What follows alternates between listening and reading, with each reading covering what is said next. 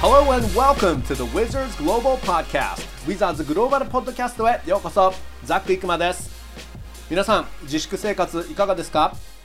まあ、僕はとにかくトマトジュースばかり飲んでいます。日本では塩分のないトマトジュースがありますよね。あの実はアメリカには塩分の入っていないトマトジュースってあまりないんですよ。なのであまり僕アメリカにいる時って飲む機会がなくてで日本に来たらもうトマトジュースばかり飲んでいます、えー、あと家でエアースクワットをたくさんやっています。地味ですね。でも効くんですよエアースクワット。さて本当だったらオリンピック開始までもうあと3ヶ月を切っていたところでした。今回のゲストは JBA 日本バスケットボール協会技術委員長の東野智也さんです。東野さんは日本代表暁ファイブの中心人物。アメリカ代表のマネージングディレクターのジェリー・コランジェロさんと同じポジションと考えていいんですよね。バスケ界のパワーヒッターですよ。そしてウィザーズの GM トミー・シェパードさんともものすごく仲がいいんです。そんな東野さんにたくさんのトピックスについて話を伺いました。Take a listen!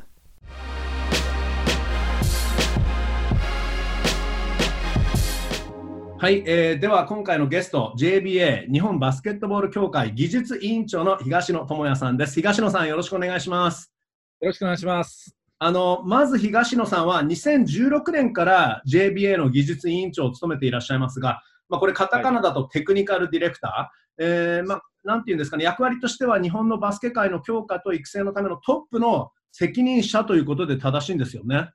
正しいですね。まあ、他の国々から言うと、はい、まあ、英語タイトルでスポーツディレクターだとか、ええ、まあ、そんなのタイトルが正しいのかも分かりませんけれども、私の場合は、はい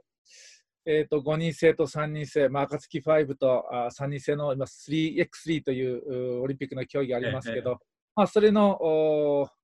まあ、強化の担当、そしてまあ育成だとか、うん、指導者の養成だとか、はい、このあたりも一緒になってやってみます。なるほど。えーまあ、ということで、代表チームに関しては GM 的な、まあ、存在でもあると思うんですけど、あのー、ちなみに日本代表とウィザーズの間でコミュニケーションを取るときっていうのは、東野さんと GM の、ウィザーズの GM のトミー・シェパードさんとの間でコミュニケーションを取ってらっしゃるんですよね。そうですね。まあ、あのー、男子の方は、あそれこそ今まで44年間オリンピックに出てなかったあいうふうなことだったり、まあ、今回、えー、八村塁選手、そして、えー、渡辺裕太選手、馬場雄大選手なんかがアメリカで、えー、活躍するという選手が出てきた、えー、これに対してやはり責任を持たなきゃいけないということで、まあ、私がですね、まあ、担当になってお話しさせてもらってます。なるほど。あの昨年はね11月にはあのウィザーズに視察にいらっしゃるということもありましたけどあのトミー・シェパードさんとはどれくらいの割合、まあ、もちろんそのいろんな、ね、時期によると思うんですけどどれくらいの割合で連絡を取ってらっしゃるんですか？えー、実際ですね、ワールドカップはずっとトミさんあの、うん、一緒にいましたし、その前に日本で、えーまあ、強化試合というのをやったんですが、ほとんど一緒にさせていただいて、はい、で今はもちろんその私も本当はあの2月に行った後1月そして3月と行く予定だったので行けなかったので、まあ、その、ことを、まあ、いろんなあ方法で、うん、えー、まあ、WhatsApp 等でですね、えー、コミュニケーションを取っているというようなことでしょうか。なるほど、まあ、やはり、まあね、実質 GM 同士というような会話になると思うので、あのまあ、もちろん教えてくださる範囲でいいんですけど、うんまあ、いろんなお話あると思うんですけど、何かどういうお話をされてるのかなとちょっと興味があって、まあ、オフレコにならない範囲で何かあればなと思うんですけど。そうですね、まあ、あの私も彼から学ぶことは、彼は本当な NBA 長いんですよね。うん、で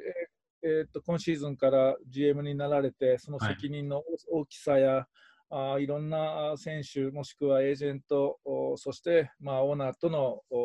関係をどうするかなんて教えてくれたりももちろんしましたし、はい、で今はですね、それこそワールドカップの時には、実はデビット・アトキンスアシスタントコーチが、うん、あの代表の前後のところで、えー、我々のプログラムを助けると同時にですね、ルイ選手につきっきりでやってたんですよ。はいはい、でまあ、オリンピックの時にも継続して、えー、ルイ選手のインディビジュアルのところを助けたいというふうな話だったり、まあ、コミュニケーションは結構してますね、そのあたりは。なるほど、なるほど。あのー、昨年11月は、ね、ウィザーズ、まあ、アメリカに視察にいらした時っていうのは、当然、まずあのワシントン DC に来たのは、えー、第一目的は八村選手に会うことでしたよね。そうですね、あの、はい、まあ、彼がどんなあ環境で、えやっていてで何を重要視して練習をしているのかで、まあ、あのそういう意味では我々も彼がどういうふうな成長段階にいるのかっていうのはやはり代表のですね、えー、方にも伝えつつですね彼が今度戻ってきた時戻るタイミングようなことをしっかりと調整しなきゃいけないという役割もあったので、まあ、そういう意味ではあのいい時間だったと思います。なるほど。あのまあ、チームの練習を視察されている時っていうのはもちろん八村選手をチェックされていると思うんですけど、あの八村選手以外にも練習方法とかやっぱり見て参考にしたりとか、コーチの教え方とかそういうところをチェックされてるんですか？えっと、それは実はあの今の日本代表のヘッドコーチ、ラマスヘッドコーチがいてですね、うんうん、アシスタントコーチといって、はい、そのあたりのことをヘッドコーチ、えー、ブクチャヘッドコーチとですね話をして、もしくはアシスタントコーチたちと話をして、えー、ルイ選手のやっていること、そして彼が今また課題としているようなことは、あのコーチ陣が、えー、うんうん、しっかりとおコミュニケーションを取った。私はどちらかというと、はい、例えば八村選手がいるウィザーズでは、どんなシステムでうん、えー、どういう彼が成長させるために何をしているのかっていうようなことをしっかりと理解をするということをしました。うん、例えばですね、はい、すごいなと思ったんですけど、今、顔認識だとか、はい、背番号の認識等々で、はい、あの誰がどういうシュートを打って、どこから打って、どのぐらいのパーセンテージで、で今は5対5でやってるときは何パーセント、ここから打ったら何パーセント、どういうシチュエーションだったらっていう、ことを映像を使って、はい。えー、練習場ですよ、はい、もうそのコーチングにどう生かしてるかみたいな、まあ、最先端をやってるわけですよね。まあ、実はそれは日本ではやってないんですけれども、はい、まあ、そういうふうなことを、まあ、近い将来取り入れたりと、で八村選手がこういうことをやってるというのを、まあ、あ共有するということでしょうか。なるほど。じゃあ、アナリティクス的な、まあ、なんていうんです、テクノロジーを使って、いかに、まあ、その情報を収集しているみたいな感じのところもチェックされているということなんですね。そうですね。はい、まあ、あとはあ、コーチがどういうアプローチしているかというふうなところを見ながら、ナショナルとのおコーチングの方法や、まあ、彼が日本に来て、まあ、そんなに長く練習できないので、代表活動が、はい、あの決められているので、まあ、そういう意味では、あそういうところのアジャストの助けもしたいなというふうには思っています。なるほど、なるほど。あのー、まあ、いつも、えー、東野さんと、えー、トミー・シェパードさんがね、話をされてる時のは、あの、智也さんではなくて、クラッシャーさんですよね。ニックネームが、ね、あの特にあのトミー・シェパードのアメリカのニューメキシコの南西部のアクセントで、クラッシャー、クラッシャーっていう、なんか、あの、カントリーの歌手がクラッシャーさんなんていつもね、あの、智也さんの東野さんに話しかけてるんですけど、クラッシャーっていうあだ名の由来は、何なんですか？日本の時代の時だったんですか？アメリカにもね、一時、あの、出してたのは分かるんですけど。私が、まあ、あのかっこよく言えばプレイスタイルがそうだったっていうふうな話あるんですけど、実は、はい、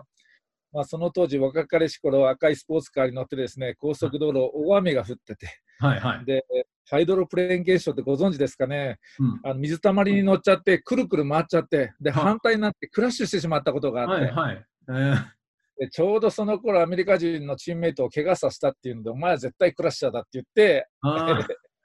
名付けられたんですね。なるほど。でそういうそれがもうずっと残ってるわけですもんね。それでもずっと、もうアメリカではクラッシャーですからね。もう他私の本名を言っても実は残らないので、はい、あこれは、はい、あ一発目のですねつかみ OK っていう感じがあるじゃないですか。僕私も最初、はい八村選手が、それこそ渡辺選手が最初言ったときに、はい、なんですかね、あのつかみって難しいと思うんですね、英語喋れないときなんかは。うん、でも、そんなことも私もよくわかるんですけど、まあ、そういう意味では、このニックネームがあ助けてくれたことは大いにありました。なるほど。結構大胆というかね、ユニークなニックネームで。はじめ僕もクラッシャー、クラッシャーってトミーさん誰の話なのかなってちょっと分からなかった時もあったんですけど、あの、えでちょっと今の、まあ、NBA もそうなんですけど、まあ、ちょっと厳しい現状について、えーまあ、ちょっと伺いたいんですけど、まあ、NBA も、ね、残念ながら中断中で、まあ、本当に、ね、どうなるかというのはまだちょっとわからない状態なんですがシーズン再開できるのか、うん、プレーオフから始めるのかとか本当まだわからない状況だと思うんですけど、まあ、あと東京ではあの緊急事態宣言が出てから3週間以上経っていると思うんですけど東野さんの生活とお仕事にはどんな影響を及ぼしているんですか？そうですね、まあ、あの本当に多くの方が亡くなって、もうまずはあのそのたち方々たちのことを考えると、本当に悲しい気持ちになりますし、はい、私のことなんかっていうふうに思うんですけれども、まあ、あ私のところに向けると、ですねもうすべてキャンセルされた、海外出張だとか、はい、あそれから、まあ、あ取り組んでいる合宿や、まあ、セミナーとかいろんなものですね、まあ、全ての計画を見直さなきゃいけないというふうなあ現状になりましたね。うん、なるほど。あのまあ、それで、まあ、しょうがないことっていうか、もうこれは、ね、当たり前のことなんですけど、オリンピックが1年延期となりましたけど、そのことについてはいかがですか？そうですね、まああのま、本当1500日から毎日カウントダウンしてですね、100切ってるんですけど、今、90日ぐらいなんです、はい、90日切ったぐらいなんですけど、はい、毎日毎日のように風邪出て、またこれが伸びてしまったっていうことなんですけど、うん、もうこれは、あのー、悪い方考えててもしょうがないので、また1年成長する時間をもらったというふうに私は捉えています。なるほど。なるほど、そうですよね、確かに。で、選手たちも若いですから、まあ、そういう意味では、ね、1年みんな経験を積んだ後そのあたりが楽しみになると思うんですが、あのまあね、今おっしゃっていたように100日、まあ、90日ぐらいを本来だったら切っていたところだと思うんですけど今もし、ね、今年もう普通にコロナがない世界だったとして、えー、もうオリンピックがあともういよいよだよっていう時になっていたら今はどんなことで忙しくされていたんですか？本当だったら。海外でやってる日本人の選手たちがあ終わった選手たちが戻ってくるタイミングであったりするので、我々、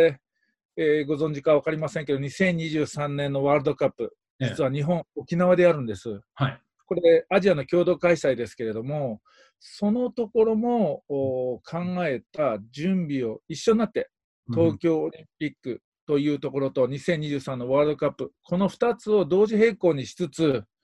オリンピックのメンバーを選ぶという、ちょうどそういう準備のところだったでしょうね。一番、まあ、もう毎日が忙しくて、そしてワクワクしているというところだったんでしょうね。そうですねまあ、あと、国内の B リーグが、はい、あプレーオフで、えー、それこそ最後のとんでもない試合が行われてるんですよ、日本でも。はい、まあ、それもみんながしのぎを削って、はい、えー、やっていくゲームの最中だったんじゃないかなっていうようなことを感じますね。なるほど。この1年、まあ、持ち越しとなりましたけど、どうなんですかね、早く1年が過ぎる、まあ、もちろんね、これ、コロナの状況から抜け出さないといろいろ物事が動かないから、なんとも言えないかもしれないんですけど、この1年っていうのはあっと間にあっという間に過ぎる期間になるんですかね、それとも結構時間がもうまだまだかまだかっていう感じになるんですかね。そうですね、まあ、あのデメリット、メリット両方あると思います。でえー、さっき言ったメリットは成長するというふうなことだけれども、この、はい、そのまあ、家にいて十分に練習できない、これをもどうモチベーションとしてやるということと、慌てて次の怪我にならないようにすること、はい、そしてもう一つ、私、一番大事だなと思っているのは、1年延期したので、この夏、今まで培ってきたことのことが少しやっぱりあの何ヶ月、数ヶ月家にいたり練習できなかったりするとやっぱマイナスにちょっとなってるのかなと思うのでこれをせめてゼロベースに、えー、うん、持っていけるようなあ方策を、まあ、コーチたちそして、まあ、スポーツパフォーマンスメディカルの人たちと一緒にですね、まあ、選手と一緒に、えー、一ついい夏にああどうなるか分かり、休息、えー、それこそ収束するか分からないんですけれども、はいまあ、そういうことをぜひ目論んで、えー、この夏できればななんていうふうには思っています。思い描いて。そうですよね、まあ、選手たちはとにかく、まあ、試合は置いといて、とにかくコートに立ってね、バスケットボールであのリングとか使って、普通にバスケットボールの練習をしたいでしょうね。いや、おっしゃる通りですね。まあ、それは子どもたちとって同じなんでしょうけれども、まあ、そういう意味ではあ家でできることっていうのは限りがあるけれどもそれぞれのオリジナリティを生かして、はい、えー、あの子どもたちもメッセージしつつ自分のところをキープする。そして、まあ、八村選手が、まあ、怪我しましたよね今シーズン途中に、はいはい、で、その時には見ながら勉強するんだみたいなコメントを出してくれましたけど、まさしく今が、はい、あそういうことなんじゃないかなというふうにも思います。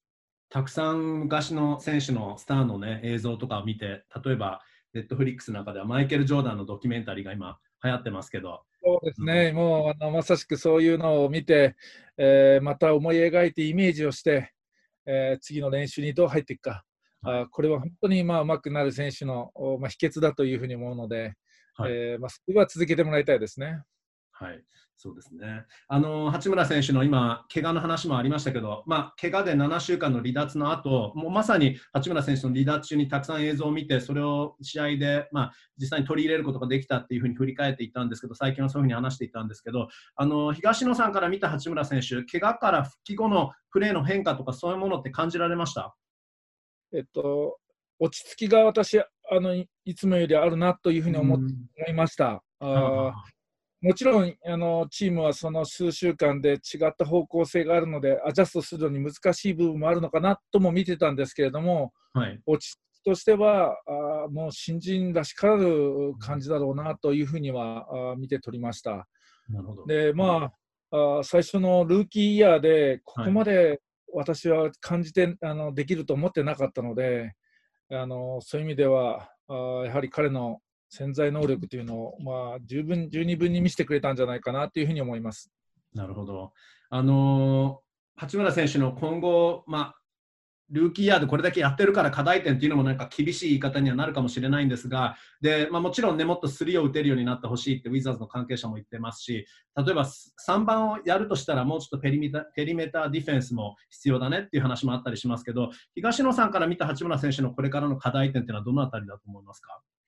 えっとまあ、あのこのシーズンがあの前は、それこそゴンザガからあ NBA でドラフトされても注目されて、も目白押し日本代表のゲームがあり、ワールドカップがあり、重要なイベントがありっていうようなことで、落ち着きがすごくこうなかったというか、もう NBA にアジャストすることもやらなきゃいけないしということだと思うんですけど、まあ、今言われたまあ、スリーポイントシュートのこといろんなことがあると思うんですけどそれを取り組めるまたイメージして取り込めるっていうような時間が今から出てくると思うんですよね。はい、そこはすごくいいなというふうに思っています。でもう一つは、はい、僕はそのゲームを見ててちょっと生意気に聞こえるかもわからないんですけれどもやはり、えーと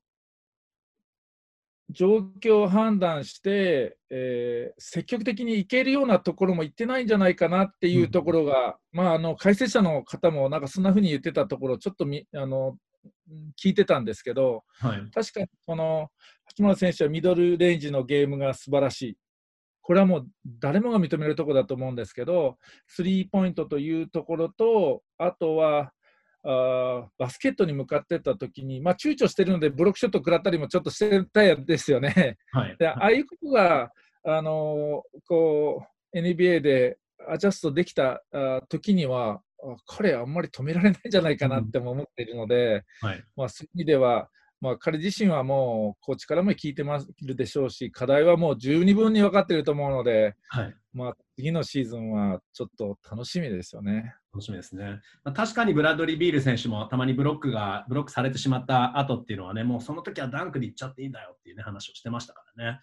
そうですね。えー、はい。あのー、他に、あのー、昨年の11月に東野さんがアメリカの視察の、えー、旅行、えーまあ、出張されたときに渡辺裕太選手と馬場雄大選手にもお会いできたと思うんですけどまずあの渡辺裕太選手、えーまあ、メンフィス・ハッスルの中心選手だった、えー、グリズリーズ 2A 契約の2年目でしたけど、えー、振り返って、えー、渡辺選手のプレーご覧になっていかがでしたか、まあ、あの彼はもう G リーグの選手じゃないなと思いました。うん G リーグではもう群を抜いてますし、す、はい、べ、ての人で結果を残す。まあ、あとは NBA で、まあ、メンフィス・グリズリーズ自体がそのもうプレーオフのチームになっていったので、はい、なかなかちょっと踏み込めないところがあったのかな、というふうに思うんですね。ただ1年目、2way になって1年目、2年目と見てくると、もう NBA しかないんだろうなと。で、この活躍、G リーグの活躍数字を見ると、他のチームからも間違いなく来ると思いますね。そうまあ、シーズン中にも、実は NBA のスカウトから渡辺選手ってどんな選手って何人か来ましたからね。うん。そういう意味では、あのー、この後どうなるのか、まあ、あの今シーズンコロナの問題で最後やるのかやらないのか、プレーオフやるのかやらないのかっていうのがあると思うので、はい、まあ、彼が 2way である以上、メンフィスが、えー、プレーオフに行っても彼は出れないですからね、はい、契約しない限りは。そういう意味では、あのレギュラーシーズン終わったタイミングで、彼がその次にどこ行くのか、私も楽しみにしています。うんじゃあもしかしてビッグニュース期待できるのか、まあ、とりあえず、えーまあ、どっかでチャンスがあることを願って、えーまあ、トレーニングキャンプはも当然だと思いますけどね、えー、実際に本契約が取れるかどうか楽しみですね。メンフィスのあのそれこそ偉い方ともお食事させてもらったりしたんですが、その時に、はい、実はすごい高評価で人間、うんはい、渡辺雄太の人間もすごい気に入ってましたし、そういう意味では、あグリズリーズも手放したくない一人なんだろうなというふうにはちょっと思ったりもしてるんですけど。なるほど。まあ、貴重な、ね、3番で3が打ててディフェンスができる選手ですからね。いや楽しみですね。あの、はい、そして馬場選手についても伺いたいんですけど、えーまあ、今シーズンはテキサス・レジェンズで、えーまあ、脇役として、えー、プレータイムを、ね、生かしたと思うんですが、えー、ご覧になっていかがでしたか、実は私が行った時には、えー、 two-ways の選手が4人いてですね、4人というのはこの、はいダラスのこのチームは、レジェンズは、あポートランド・ブレイザーズのトゥーウェイの選手も2人入った、うん、根底のチームだったんですよね。それがゆえに、馬場選手、実はプレーンタイム全然もらえてなかったんですよ。うんうん、ですごい心配してたんですけど、その後の勢い、慣れた後の雄大選手の勢いは本当すごかったですね。うんなるほど、やっぱり本人自信があるんですね。あると思います。うん、で、今まで課題だと思われてたアウトサイドのシュートも、彼がそのコーナーで待つというふうなところの中で、しっかりと勝負強さも見せたと思いますし、あと彼のトランジションゲームはまあどこでも通用するんだなというのも実は感じました。うんなるほど。あのまあ、G リーグっていうのは NBA の参加リーグだからこそ評価が高いと思うんですが、ただ、華やかさで言ったら、例えばヨーロッパのプロリーグとか、B リーグの方が、ね、日本の B リーグの方がもう G リーグより全然すごいと思うんですが、あの馬場選手が G リーグでプレーしたからこそ得られたこと、それがヨーロッパとか B リーグじゃ得られないことってどういうことなんですか？やはり彼は、まあ、あの八村選手、渡辺選手と違って、英語の部分でのコンプレックスみたいなのは多分最初あったと思うんですけど、はい、私、もう彼、そういうのすごく、まあ、ユニークな選手でもあったり、えー、物おじしないので、はい、すごくこう打ち解けることが今シーズンでできたみたいなことをコメントで読んだときに、はい、あ彼は全然問題なくその中に溶き込んでいけるなと思ったんですね。はい、つまり私はその次に狙うはおそらくもちろん NBA を狙うし、うん、その次のシーズンは 2A だとかそういうことがもしかすると彼のですね G リーグの後半の活躍を見るとそんなことがあ現実なんじゃないかなって、ちょっと希望的観測なんですけれども、そんなふうに思ってます。はい、うんそうですか、楽しみですね。何かメンタルの意味では、僕はもちろんその、えー、オールスターのライジングスターズの解説のために馬場選手が、えー、シカゴにいらしてて、ちょうど挨拶ができたんですけど、その時解説って、確かあれ初めてだったの、あ、以前やったことあったのかもしれないんですけど、どうですか、緊張してますか？って言ったら、まあもちろんこれ、あの、バスケットボールじゃなくてね、あの、オンエアに出るっていうことに関してなんですけど、全然緊張してないっていうから、いや、これ普通だったらちょっとは緊張するんじゃないかなと思ってびっくりしたんですけど。いや、まあ、彼はそういうタイプですよね。うん、あの、やっぱスター性があるというか、あの何かをしてくれる、ワールドカップの時もアメリカ戦ですね、まあ、彼はもう何も考えずに、もう、うん、あのアメリカ相手に、はい、まあ、あれだけに点数さつきましたけど、やはり自分っていうのをしっかりと見せられる、うん、まああ、そういうタイプですので、まあ、そういう意味では、海外でやるのは実は合ってるんじゃないかなともちょっと思ったりもします。はい、確かにあのゲーム目立ちましたよね。あの、馬場選手は八村選手の奥田中学校の先輩で、で、東野さんも石川県出身ですよね。で、北陸高校って福井県ですよね。だから北陸勢がやたら多いですね。まあ、B リーグにも実は結構多くてですね、はい、まあ、ではあの日本海の厳しい あの寒さと、はい、あの波に打ち勝ってるんでしょうか。なるほど。日本海のおかげなんですかね。ちょっとそこはあの、はい、よくわかりませんけれども。わかりました。嬉しい限りですね。はい。あのー、最後になんですけど、えー、まあ、そのオリンピックが1年持ち越しとなりましたけど、えー、でそしてまたオリンピックを行われる前に、えー、話をまた伺う機会があればと思ってますけど、まあ、とりあえず今お聞きしたいのが、これから日本代表が世界のステージで強豪になっていくには、何が必要だと思いますまあ、選手たちはいろいろ学びました。それこそ海外に行ってる選手も今、本当に多くのことを学び、そして、えー、日本代表の国内の選手もですね、ワールドカップで、えー、大きく世界との違いというのが何なのか、まあ、気づいたと思います。うん、まあ、その一つ一ついろいろそれぞれあると思うんですけど、日々何をするかだと私は思ってます。で、それを忘れずに日々を世界基準にして、過ごしていく。もちろんその中には直前にある試合に勝たなきゃいけない。もっと言えば、自分の目の前の相手をやっつけなきゃいけない。シュート入れなきゃいけない。守らなきゃいけない。あると思うんですけど、やはりその世界というのがどうだったかっていうのは、やはり、えー、ちゃんとあ片隅に置いてですね、日々をどう過ごしていくのか。これは、あ一回一回の食事もそうでしょうし、規律正しい、えー、まあ、休息と、そして、えー、試みだと思うんですよね。だからそういう意味では、あのぜひその日々を大事にして、えーまあ、その積み上げたもので、えー、オリンピックを戦う、まあ、これが我々にできることだと思います。うん、なる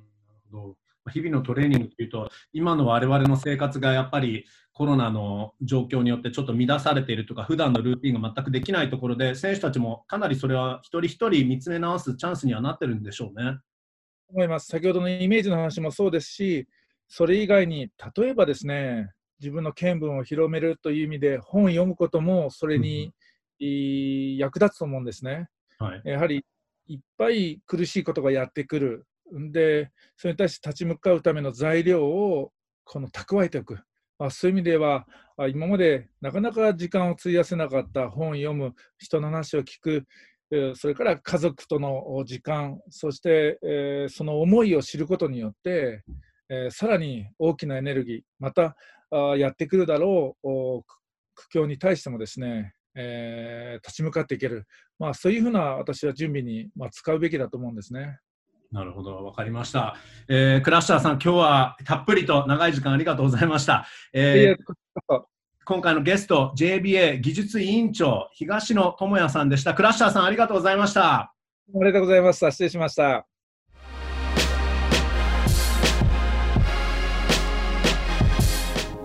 はい、えー、という東野さんでした。